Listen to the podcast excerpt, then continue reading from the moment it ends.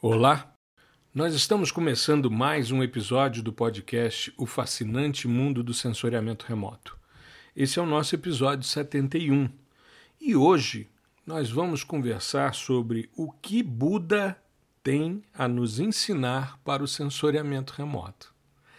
Parece uma viagem, né? Parece algo que não faz muito sentido a gente buscar nos ensinamentos do budismo é algum aspecto que possa nos auxiliar com relação à análise de dados ou mesmo processamento de imagens de sensoriamento remoto.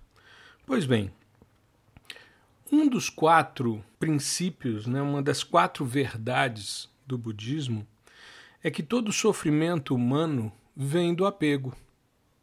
E isso é muito interessante porque nós somos realmente muito apegados a uma série de questões. E eu, escrevendo um artigo que divulguei hoje à minha audiência por e-mail e que vai estar no blog ao longo do dia, no meu blog profgustavobaptista.medium.com, eu escrevi um artigo sobre como vou processar se o software que eu uso sumir. Eu comecei uma série de reflexões ao longo dessa semana e que culminaram nesse episódio do podcast, porque nessas mais de três décadas de vida acadêmica que eu tenho, eu, em três momentos distintos, eu tive a oportunidade de mudar de sistema operacional. Primeiro, comecei trabalhando com MS-DOS, né?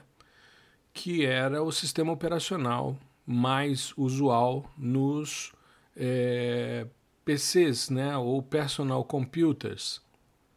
O sistema MS-DOS, ou simplesmente o DOS, como a gente chamava, ele era um sistema baseado em linhas de comando. Então nós tínhamos assim um prompt, a gente digitava as linhas de comando e fazia basicamente tudo. Não precisávamos de nada a não ser de um teclado e de um monitor, além do computador, é claro, né? Mas depois disso eu migrei para o Windows, fiquei quase uns mais de 20 anos no Windows. E agora, recentemente, semana passada, eu mudei para o macOS. Eu vinha observando né, nos workshops, nos nos cursos, no, nos tutoriais que eu fazia com pessoas do exterior que utilizavam softwares livres usando macOS. Esse era um receio. Né? Durante muito tempo eu vi colegas tendo que instalar numa partição o Windows para poder rodar alguns softwares de geoprocessamento e eu não queria fazer isso. Né? Então eu fui resistente à mudança durante algum tempo. Pois bem, mas eu confesso a vocês que estou bastante impressionado com a facilidade de operação. É claro que volta e meia eu tenho que buscar tutoriais e né, algum, algum blog, alguma coisa que me ensine alguma tecla de comando, algum tipo de processamento, como eu devo proceder para fazer isso ou aquilo. Mas hoje em dia, com a disponibilidade de tutoriais, de vídeos, é muito fácil você fazer, você realizar essa migração. Pois bem, eu queria falar um pouquinho dessas mudanças, né? Eu comecei então a primeira migração foi a do DOS para o Windows. E para mim ela foi bastante emblemática, porque eu saí de uma linha de comando para um sistema baseado em janelas já existia na época do MS-DOS, já existia o Macintosh. Né? A Apple já tinha lançado o Macintosh e os primeiros Macintosh já se baseavam em janelas. Né? Eles tinham essa facilidade das janelas e isso facilitava em muito para o usuário. A utilização inicialmente de internet, quando surgiram uh, os primeiros sistemas de internet, a gente também utilizava linhas de comando e antes de surgirem sistemas baseados em janelas e interfaces de usuário, as coisas eram bem mais complexas. Pois bem, eu fiz a migração do MS-DOS para o Windows muito antes do DOS ser descontinuado. E eu fiz isso porque eu comecei a ver primeiro a facilidade de trabalhar com o Windows e depois a questão dos softwares começarem a surgir com licenças, com versões para o Windows. Então era mais comum você começar a perceber a mudança de padrão de sistema operacional, já que era a mesma empresa, né? o MS-DOS e o Windows, os dois são da Microsoft. Então a migração foi natural, mas bem antes dele ser descontinuado, o DOS, em 2012, eu já estava no Windows. E com relação aos softwares de PDI, foi a mesma coisa. Eu queria contextualizar um pouquinho o aspecto histórico dessa fala, porque eu comecei né, no PDI é, quando a gente não tinha muita opção. Aliás, a gente só tinha uma opção aqui no Brasil, que era o CITIM, o Sistema de Tratamento de Imagens.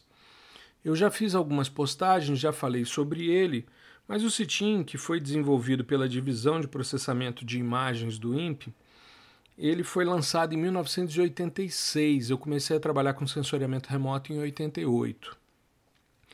E o CITIM ele rodava num ambiente MS-DOS, num PC 286 com 8 MHz de clock e 256 KB de memória. E ele tinha uma placa gráfica que tinha sido desenvolvida pelo próprio pessoal da DPI para é, ligar o computador a um televisor, a um monitor que parecia um televisor, né?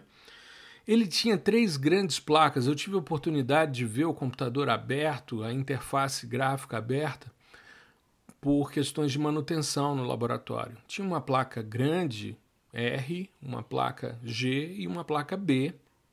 Saía para um adaptador e esse adaptador então juntava a informação desses três cabos né, para um conector que entrava nesse monitor específico.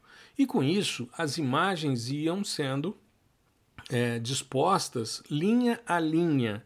E a gente tinha do lado desse monitor colorido, desse televisor, a gente tinha um monitor do tipo CRT de fósforo verde. E era onde a gente rodava o programa, entrava com as linhas de comando né, e mandava executar. Era praticamente impensável você ter um sistema desse em casa. Porque, primeiro, nem todo mundo tinha computador em casa. Eu tinha um PC XT com 30 MB de HD e eu fazia muita coisa em casa, mas o meu monitor era de fósforo branco, já era uma inovação, porque eu, os monitores eram de fósforo verde. E havia um efeito fantasma, né? Bem, quem é mais antigo ou jovem há mais tempo vai se lembrar que quando você rolava para baixo um determinado sistema, um determinado conjunto de linhas, quando você rolava para baixo, ficava na tela uh, um resíduo né, da iluminação da informação anterior. Então era um efeito fantasma que era bastante perceptível. Eu comecei a perceber que a gente ia ter alguma autonomia de hardware quando a gente começou a trabalhar com a versão 4.1 para MS-DOS do Idrise. O Idrise, né, isso pelos anos de 1994 eu vivi isso. Nessa época, a gente já tinha os monitores VGA. Eram caríssimos, mas era uma possibilidade bastante interessante porque a gente tinha resoluções de 800 por 600 pixels e permitiam visualizações em até 256 cores. Os sistemas sensores que a gente tinha na época eram o mais é, que a gente mais utilizava era o Landsat, que tinha 8 bits, então eram 256 níveis. A gente conseguia é, uma boa visualização desses dados. É, a gente não tinha uma necessidade de uma placa de vídeo dedicada a um monitor específico. Então, você, no mesmo computador que você executava as linhas de comando, você visualizava também a imagem. Isso era uma característica que permitia, como não havia essa limitação de hardware, permitia que você pudesse ampliar para mais máquinas no seu laboratório, principalmente porque começaram a surgir as licenças de laboratório e as licenças institucionais. O Idrise foi um software que durante muito tempo tinha uma licença institucional. Você comprava uma licença e você poderia instalar em qualquer computador da sua instituição. Isso facilitou em muito, porque isso divulgava. Você montava um, um laboratório, claro, computadores muito caros, você montava um laboratório com 5, 10 máquinas e você tinha 5, 10 assentos para que os seus estudantes pudessem executar as questões. O Idrise era um sistema fantástico. Ele era um misto de PDI com SIG. Você juntava as funcionalidades de processamento digital de imagens com a parte de sistemas de informação geográfica. Ele havia sido desenvolvido na Clark University por um professor, né, o, o Eastman, que era do departamento de geografia. Então ele tinha uma série de exemplos nos tutoriais de utilização de dados é, de vários lugares do mundo para você trabalhar com modelos, para você trabalhar com é, simulações. E ele tinha algo que eu achava genial: um pacote estatístico poderosíssimo para você trabalhar com imagens. Diferente de muitos dos softwares que nós temos até hoje, que fazem uma estatística básica da sua imagem, né? O Idrise não. O Idrise você fazia uma série de análises estatísticas muito poderosas e muito importantes na análise. Pois bem, uh, o Idrise funcionava muito bem para você fazer o seu processamento, né? E ele tinha uma estabilidade muito grande, era a versão 4.1 para MS-DOS. Então tudo rodava, você fazia os exercícios do tutorial e tudo dava certo, tudo bonitinho. Você replicava isso nos seus dados e tudo funcionava muito bem. E aí, nós tínhamos então em 95 o lançamento da versão para Windows, o Idris for Windows versão 1.0. E um colega da Universidade de Brasília, que foi meu orientador de mestrado, né, é, o professor Nabil Wade, ele comprou uma licença do Idris for Windows. Nabil sempre foi um cara muito antenado com avanços tecnológicos, então ele comprou uma versão para o Windows e nós fomos então comecei a trabalhar né, com o Idris for Windows. Eu fiz o meu mestrado no Idris e trabalhei com modelagem matemática de erosão usando SIG. Tudo aquilo que a gente fazia na versão 4.1 para DOS, nada rodava direito na versão 1.0 para Windows. Tudo era instável, tudo gerava dúvida, tudo tinha bug, enfim. Porque os caras estavam adaptando também os softwares para o novo sistema operacional facilitava muito porque você abria a janela principal, abria uma série de outras janelas, ia clicando né, em determinados campos, tudo era muito mais fácil, mas tudo tinha bug, tudo tinha problema.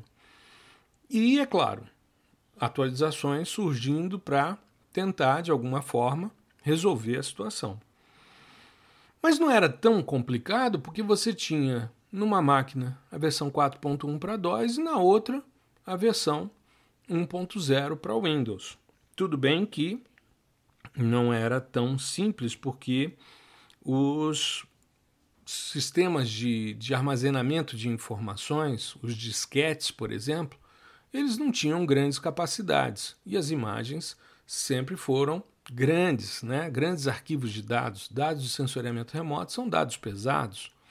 Né? Por exemplo, se você fizer hoje uma fusão dos dados CIBAS 4A, WPM, uma imagem de 8 metros, multispectral, e você jogar 2 metros, na cena inteira você vai ter um arquivo final de 54 gigabytes.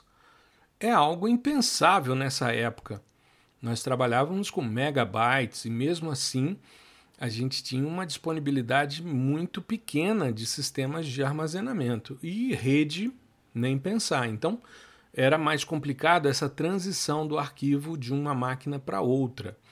Mas havia essa possibilidade. Então, você não ficava tão refém assim porque o sistema novo não estava funcionando direito, você tinha o sistema velho.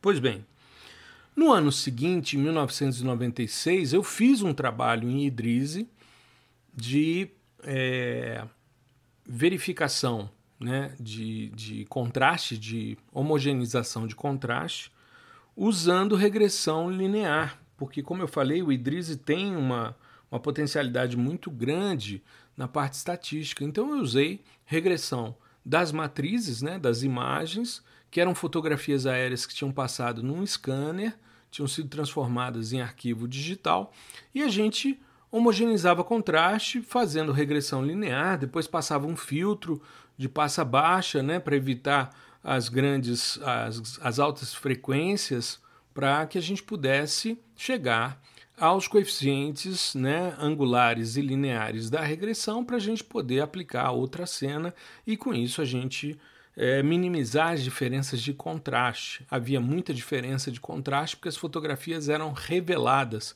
e o tempo de exposição de luz e tudo isso interferia no contraste. Naquele ano, em 96, no oitavo Simpósio Brasileiro de Sensoriamento Remoto em Salvador, na Bahia, eu tive o primeiro contato com o ENVI, o Environment for Visualizing Images. É, eu fui né, verificar a questão, na, eles sempre têm uma feira né, de estandes com empresas e tal, e nós tínhamos ali a versão 2.5 do Envy. Eu me lembro que eu ganhei o tutorial, né, porque eles vieram fazer um curso em Brasília, eu me inscrevi, versão 2.5 do Envy. E eu tive a oportunidade pela primeira vez de ver um software que usava hard lock.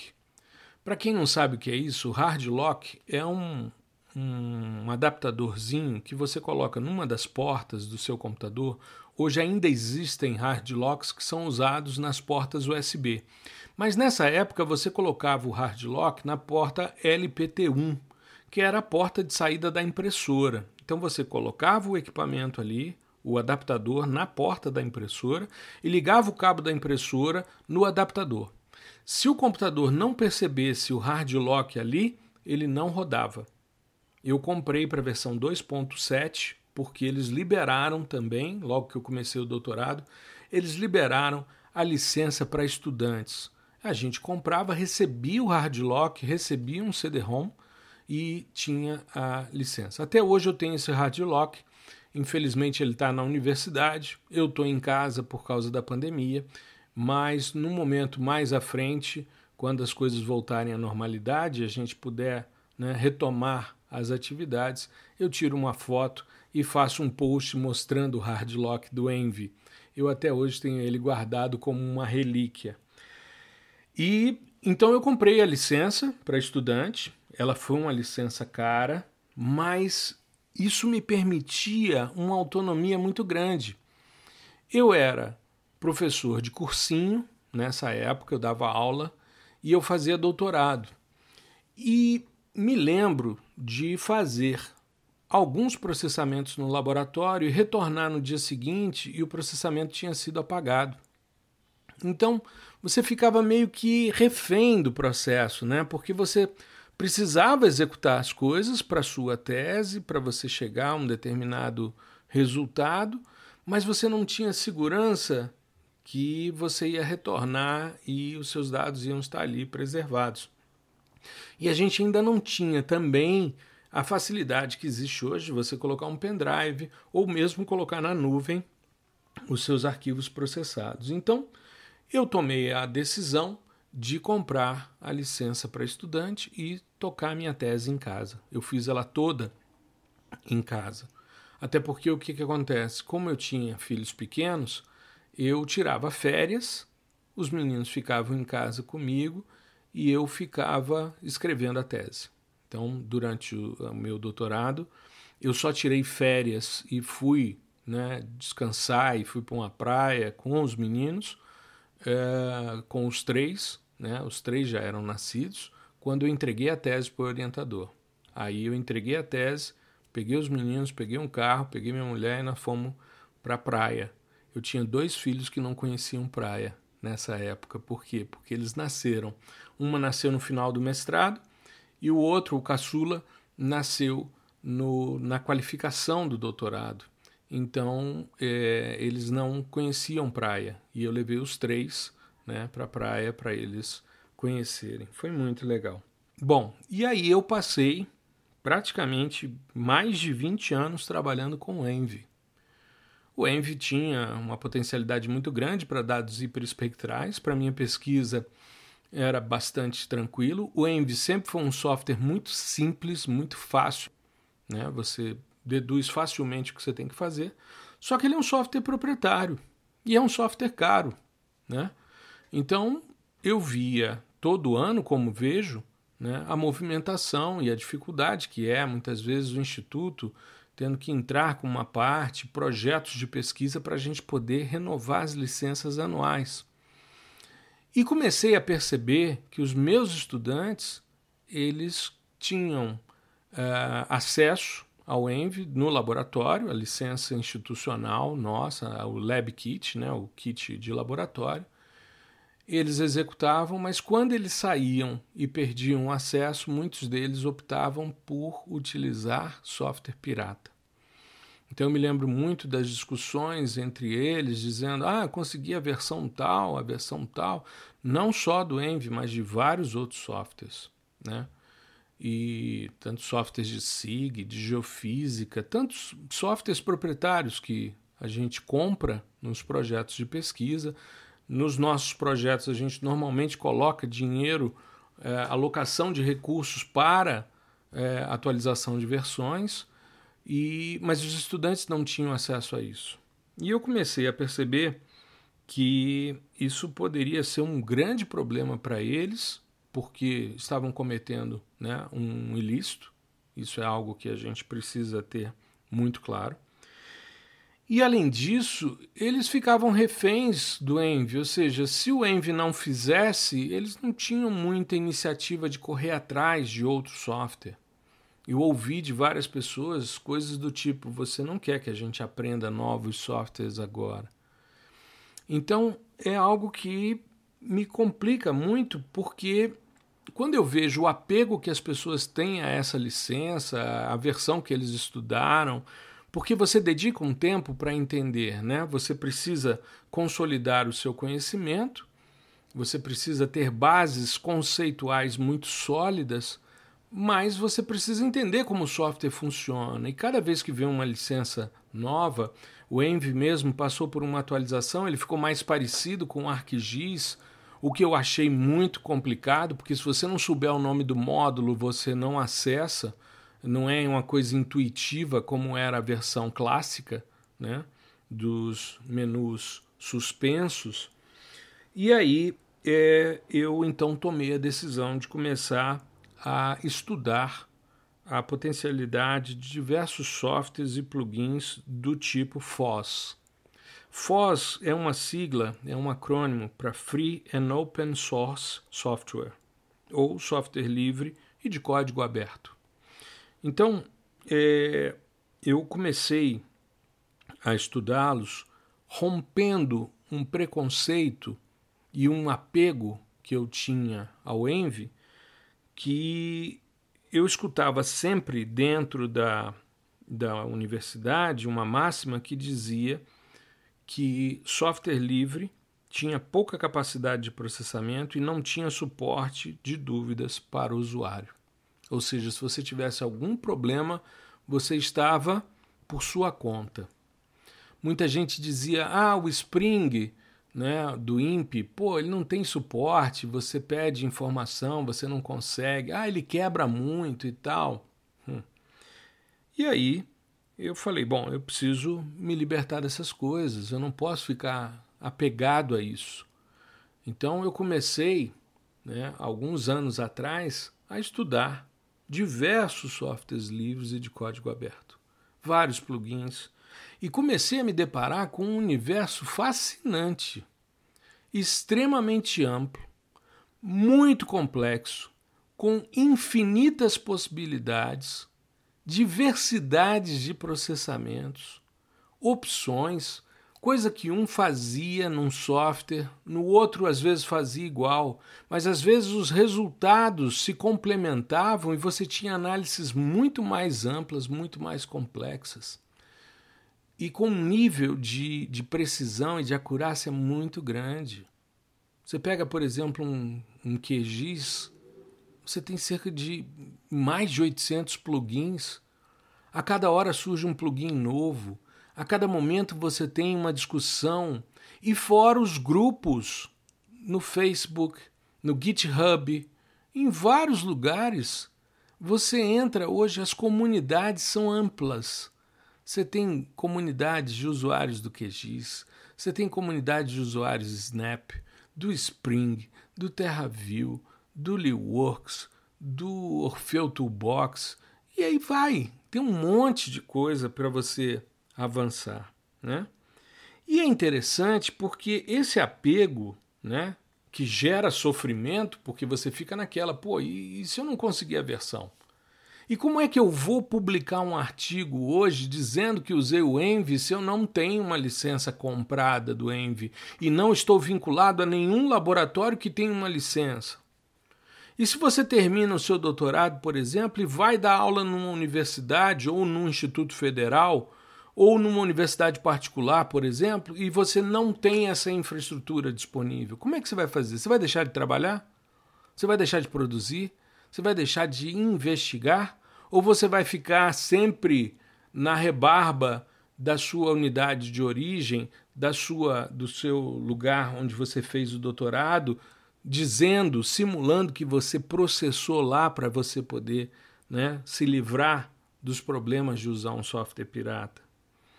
Então, é, eu comecei a perceber essa possibilidade muito antes da pandemia. Muito antes da pandemia. E, de certa forma, saí na frente. Por quê?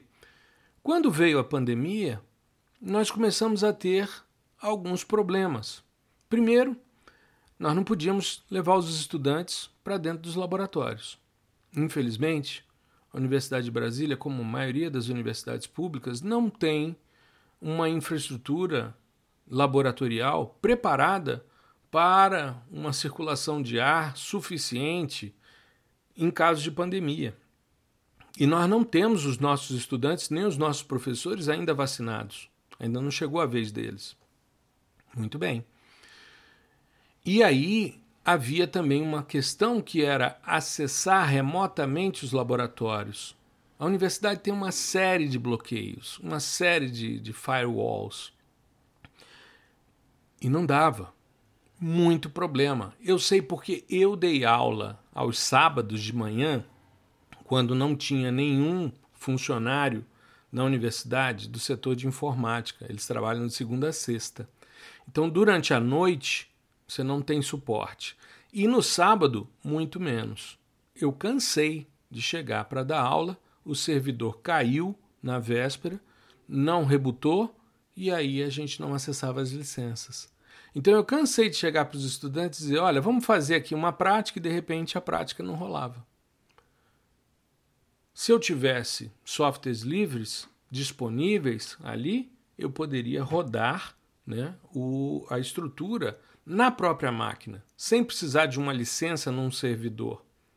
Só que a estrutura da universidade é tão fechada para evitar pirataria, para evitar uh, qualquer tipo de atividade ilegal, que você só acessa por meio de um login e senha, então você tem que ser um usuário cadastrado no sistema, e a quantidade de bloqueios é enorme. Eu, por exemplo, como professor, eu não posso instalar nenhum software, eu tenho que pedir ao setor de informática para isso. Eu entendo perfeitamente e acho certo que haja um controle. Né? Já vi muito tipo de atividade ilegal ser feita em laboratórios é, públicos. Então, é realmente necessário que haja essa preocupação e essa manutenção.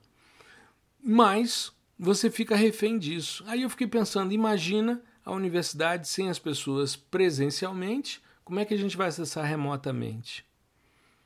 E aí, eu, por exemplo, como já trabalhava com os softwares livres e de código aberto, eu adotei dois softwares e disse: olha, é o seguinte, moçada, nós vamos usar dois softwares educacionais, o LeeWorks e o TerraView, e nós vamos desenvolver o trabalho com eles. Aí me perguntaram, professor, por que a gente não vai usar um só? Eu falei, porque eu não quero que vocês fiquem apegados a um software só. Eu quero que vocês entendam que existem possibilidades e que um às vezes faz melhor do que o outro e que às vezes os resultados se complementam e é importante a gente fazer mais de uma análise, a gente conhecer para a gente depois tomar a decisão de qual que a gente vai adotar. E tenho feito isso já há dois semestres e estou partindo para o terceiro semestre virtual usando essa mesma estratégia e tem dado certo. Tem dado muito certo os estudantes têm se apropriado. E eu gravo os tutoriais e deixo no repositório do, do YouTube para eles, né, em links não listados, para que eles possam assistir depois e, no momento certo, desempenharem as atividades. Então eu libero as imagens, né, faço normalmente recortes menores para não pesar muito na máquina deles. Eu não sei qual é a capacidade de processamento que o indivíduo tem em casa. Então não pode ser algo que exija um software robusto tem que ser algo que tenha uma certa tranquilidade para o indivíduo processar. Então eu faço um recorte da cena, uso uma cena específica, que foi a cena que o pessoal do Alfredo Ruete é, processou aqui quando veio validar o produto de vegetação do Moldes. Eu já falei sobre isso num dos episódios mais recentes, né, quando falei sobre os produtos Ready to Use do Moldes.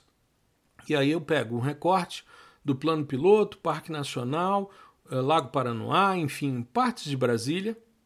Uma imagenzinha que não é muito pesada, cento e poucos mega. E aí deixo disponível para eles no repositório, no Google Classroom, que é aberto também.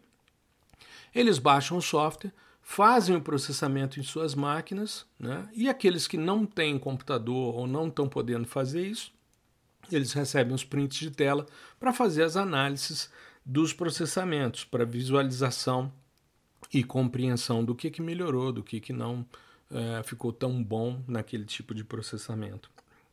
Então, é algo que a gente avançou e, de certa forma, a gente sai na frente nesse sentido. Mas o fato mais emblemático, talvez que tenha sido o agente motivador tanto do artigo do blog que eu mandei para a minha audiência por e-mail hoje de manhã, mas também a construção da lógica desse podcast, desse episódio do Fascinante Mundo do Sensoriamento Remoto, com esse ensinamento do budismo, né, foi é, algo que ocorreu nessa última migração que eu fiz de sistemas operacionais. Eu comecei a instalar os softwares que eu utilizo no curso PDISL, processamento de imagens de satélites por softwares livres. Eu tenho sempre os softwares instalados porque volta e meia surge uma dúvida e eu preciso ver o que, que o indivíduo está tendo de dificuldade para que eu possa auxiliá-lo de alguma maneira. Né? E eu notei que um dos softwares mais interessantes e menos conhecidos do público em geral, o Whitebox Get, né? o Get é de Geospatial Analysis Tools, que foi desenvolvido pelo Dr. John Lindsay, do Departamento de Geografia da Universidade de Guelph, no Canadá, ele tinha sido descontinuado. Um software fantástico que me lembrava muito o Idrise, porque tem um pacote estatístico poderosíssimo e muita possibilidade interessante de trabalho. Por exemplo, eu tenho uma aula no PDISL, que inclusive eu coloquei o print de tela no artigo, que eu falo sobre homogeneização de contraste. E no PDISL, para cada etapa de processamento, eu mostro pelo menos dois tipos de processamento distintos para fazer com que as pessoas percebam que podem fazer isso em mais de um software. E ver também quais são as possibilidades. Apenas no de filtros, que está somente no Whitebox, e eu vou gravar agora usando o Snap, né, para próxima assim que eu entrar de férias na universidade, eu vou criar mais uma aula para eles e vai ser a parte de filtros convolucionais, né, discutindo isso utilizando o Snap. Pois bem, e eu fui fazer a instalação de todos os softwares no macOS. Instalei o QGIS, funcionou direitinho. Instalei o Spring, funcionou direitinho. Né? Eu estou usando uma versão do macOS um pouco mais antiga, não estou na última, que é a Big Sur. Né? Então tá tudo bem estável, né? Instalei o QGIS, instalei o Spring, o Snap, o LeeWorks, o TerraView, uh, o Orfeu Toolbox, e todos eles entrando muito bem, todos eles bonitinhos. Quando eu fui buscar o Whitebox Get, cadê ele? Não tinha. E eu tenho pelo menos duas aulas no PDISL com ele. Aí eu falei, bom, e agora? Aí eu eu tinha a versão para Windows, 64 bits, a 3.4 Montreal, e eu disponibilizei na área de membros do curso. Coloquei lá na aula que fala sobre homogeneização de contraste, coloquei o software. Ele não é grande, é pequenininho, e eu disponibilizei. Mas e os usuários de macOS e de Linux? Não tem mais Whitebox Get. Né? E eu fiquei assim: como é que a gente vai proceder? Como é que eu devo fazer? E aí eu falei: bom, e agora que o software sumiu, o que, que eu vou fazer, né? Bom, fui estudar os manuais, entrar nas discussões com usuários, é, verificar GitHub, entrei no site antigo do Whitebox, né, que mostrava que não, agora não era mais Whitebox Get, agora era Whitebox Tools. E essa questão, ele está, por exemplo, na versão 1.3.1, ou seja, começou um software novo, baseado no Whitebox Get. Só que o Whitebox Get você tinha rodando em Java uma, um usuário, uma interface de usuário, muito parecida com o ArcView, o ArcView 3, que era uma estrutura é, bastante intuitiva, né? bem intuitiva, em que você tinha o que estava é, carregado em termos de dados, em termos de planos de informação, e tinha uma outra estrutura que era a caixa de ferramentas, com todos os módulos. O Whitebox Get, inclusive, tinha vários módulos já traduzidos para o português. Muitos deles ainda incompletos, mas boa parte sim. E o grande barato que, como foi feito por um professor, cada módulo tinha uma explicação de como era o código, a referência, né? ou seja, um pequeno tutorial em cada módulo, extremamente legal, muito didático, muito interessante. E como eu disse, muito poderoso na questão estatística. E aí, de repente, você fica, bom, e agora? Não tem mais uma, uma interface gráfica que rodava em Java. Tem umas interfaces gráficas para quem é usuário mais avançado, que conhece, por exemplo, Python, conhece o R, aí consegue rodar. Mas e quem não domina isso? Tem plugins para o ArcGIS e para o QGIS. Só que você precisa saber como colocar, não é complicado, é muito simples. Se você trava ou se você se apega àquele software antigo e não vai atrás de uma mudança, mesmo quando ele deixa de existir e surge um outro software, às vezes, por esse apego, você tem perdas muito grandes. Por quê? Porque essa nova versão tem pelo menos uns 50 módulos a mais. Ele tem hoje 443 ferramentas geoespaciais. Análise geoespacial. 443 ferramentas. É muito poderoso. É algo extremamente interessante. Só que se você fica apegado àquela versão antiga, você não avança.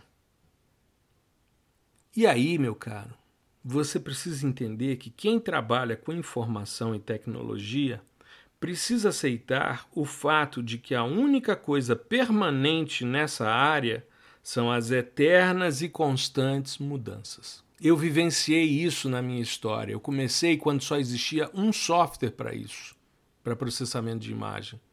E ao longo desses mais de 30 anos, eu vi mudanças de sistema operacional, descontinuação de software, sistemas operacionais acabando, novos sistemas surgindo e a gente tendo que se adaptar. Apegar-se a um sistema ou a um software, ainda que ele seja de custo zero, é condenar-se à própria descontinuidade profissional. Se eu tivesse continuado apegado ao Envy, eu provavelmente teria que utilizar, nesse momento de pandemia, uma versão ou fornecida pelo, pelo distribuidor do software, que tem tempo para isso. Eu não sei se eles manteriam para mim uma licença por três semestres, ou seja, um ano e meio de graça, né? ou então eu teria que optar por um software pirata, o que é ilegal. Cada vez fica mais evidente para mim a necessidade de conhecimentos teóricos sólidos sobre processamento de dados. Única arma eficaz e duradoura para aceitar as inovações e adaptar-se a elas. Isso é que faz, na minha concepção, um bom profissional de sensoriamento remoto. Aquele profissional ou aquela profissional que é desejado ou desejada pelo mercado que faz a diferença na hora de analisar os resultados. Tá legal? Eu espero que tenha sido interessante. Te convido, caso você esteja ouvindo hoje na segunda-feira, a assistir a, o ao vivo no YouTube às 5 da tarde, quando eu vou mostrar, entre outras coisas, Whitebox Tools. Tá legal? Fique bem, se cuide. Se possível, fique em casa para logo voltarmos a uma normalidade e podemos, por exemplo, processar as coisas dentro do laboratório com mais pessoas. Em breve a gente vai conseguir, eu tenho fé nisso, tá bom? Uma boa semana para você, fique bem, se cuide. Um grande abraço.